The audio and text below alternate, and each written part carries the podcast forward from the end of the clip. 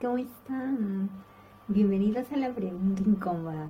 Hoy tenemos una pregunta un poco difícil para mí, pero vamos a tratar de darle la vuelta a la pregunta para que la persona que nos escribió sienta que la estamos acompañando desde aquí.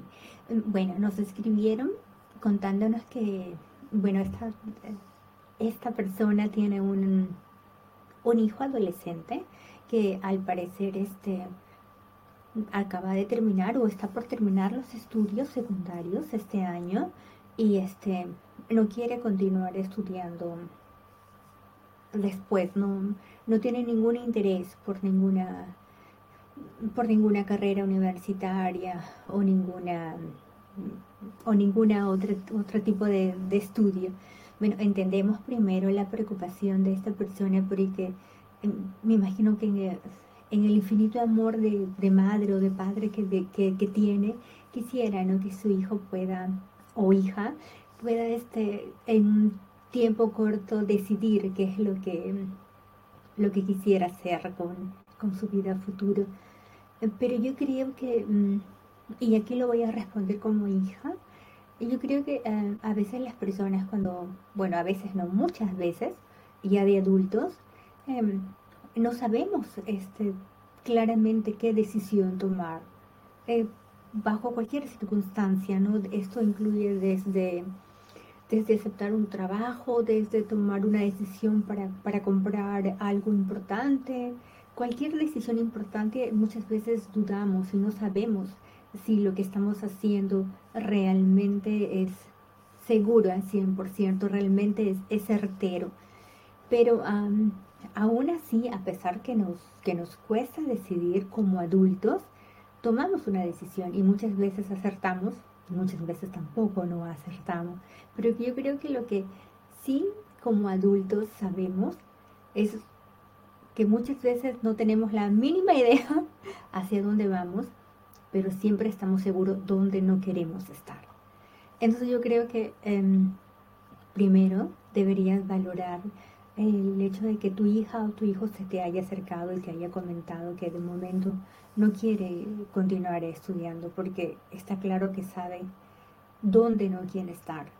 Entonces habla con ella o con él y pregúntale qué planes tiene para ese tiempo en el que no quiere continuar estudiando, qué es lo que, lo que desea hacer, pero sin juzgar, porque recuerda que los hijos no son una proyección de los padres, nosotros como hijos no estamos aquí para cumplir los sueños que los padres no realizaron. ¿Por qué? Porque somos otras personas, porque tenemos otros sueños, porque tenemos otros intereses. Sí, obviamente en algún momento van a coincidir porque son nuestros padres, es, es natural, pero en muchos momentos no. En muchos momentos vamos a querer hacer nuestros sueños, cumplir eso que anhelamos, esas cosas que tal vez para nuestros padres sean sumamente descabellados, pero para nosotros parecen retadoras, parecen hermosas. Y yo creo que no hay nada más bonito en esa circunstancia que un padre acompañe a un hijo. Yo creo que esas son una de las cosas más, más hermosas que uno como padre le puede le puede regalar a, le puede regalar a, su hijo. Mira, yo te cuento una experiencia personal.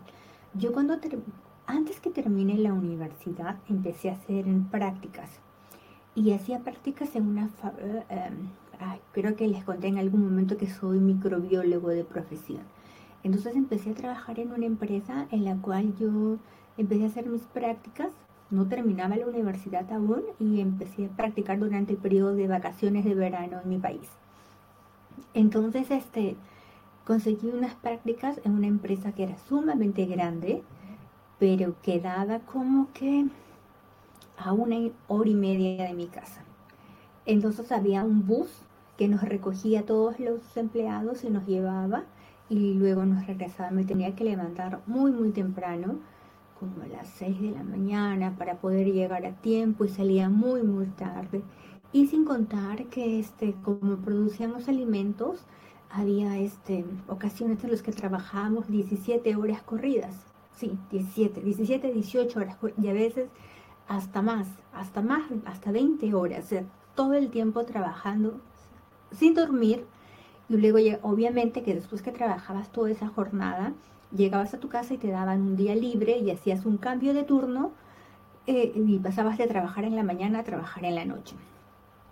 Era mi primer trabajo importante. Mi primer trabajo importante. Ni siquiera había terminado la universidad, pero yo estaba feliz de hacer ese trabajo. Feliz. Todas las mañanas, y lo recuerdo, lo recuerdo con mucho amor, mi mamá se levantaba temprano para prepararme el desayuno. Cuando yo regresaba por la madrugada, porque mi jefe decía los alimentos no pueden esperar, mi mamá estaba despierta. Cuando yo trabajaba 20 horas y llegaba a mi casa, no terminaba la universidad, así que tenía fácil menos de 20 años. Y regresaba a mi casa, mi mamá me esperaba. Y yo estoy segura que mi mamá hubiera querido que yo no tome ese trabajo, que ella hubiera preferido que yo trabaje para empezar mucho más cerca a ella en un horario de ocho horas, en una cosa donde ella podía verme porque prácticamente no me veía, pero yo amaba ese trabajo. Y como mi mamá me amaba a mí y me ama a mí, me acompañó, sin jamás decirme nada. Pasó mucho tiempo y ella una vez me dijo que eh, le daba mucho sentimiento, mucha nostalgia verme hacer todo ese trajín. Pero me acompañó y en ese momento nunca me dijo nada, me lo dijo muchos años después. Entonces, yo creo que de eso se trata, ¿no? De eso se trata, amar a los hijos, acompañarlos en cualquier decisión, por más loca que ésta sea, ¿no? Aún sabiendo tal vez que no es lo que le conviene, porque de hecho que yo no trabajé más tiempo ahí, llegó un momento en el que ya no podía más y ya yo decidí salir, pero, pero fue mi decisión. Y mi mamá me dejó, o sea, me dejó ingresar a ese trabajo, me dejó decidir cuándo salir y, y, me acompañó, nunca me dijo nada, ni es malo, ni es bueno, no me dijo nada me dejó tomar mi decisión. Luego terminó terminó el verano, yo regresé a la universidad, terminé la universidad y no volví a hacer nunca más un trabajo como ese. Pero yo creo que mi mamá estaba tan feliz de verme hacer algo completamente loco que me acompañó.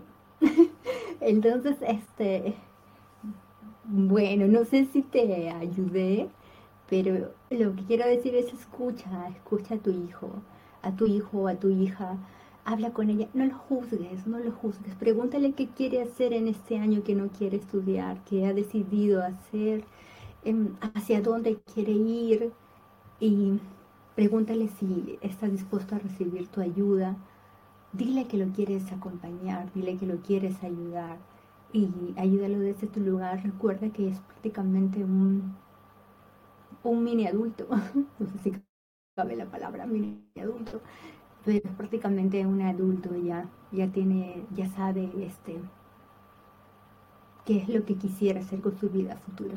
Entonces solo nos queda acompañar. Y te envío un abrazo muy muy fuerte. Espero que estés muy bien, que decidas siempre con el corazón y que escuches a tu hijo, escuches tus sentimientos y que todo te vaya súper, súper bien. Te enviamos un gran abrazo, gracias por escribirnos y nos vemos la próxima semana. Chao, chao.